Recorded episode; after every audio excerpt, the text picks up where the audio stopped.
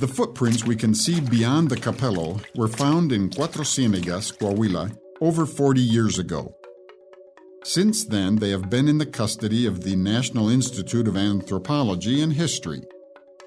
In the late 90s, they were added to the collection of the Desert Museum, where they immediately stirred the interest of local archaeologists, who, after searching for years, managed to rediscover the site where they were found. Today, they are considered to be one of the earliest evidences of man's arrival in America and new studies are being done to gain a better knowledge of the earliest desert dwellers.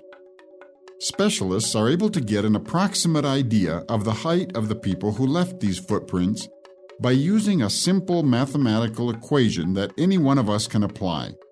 You simply multiply the length of the footprint by 3, add 10% of the product, and this gives us a number very close to the height of the hip of the person who made the tracks.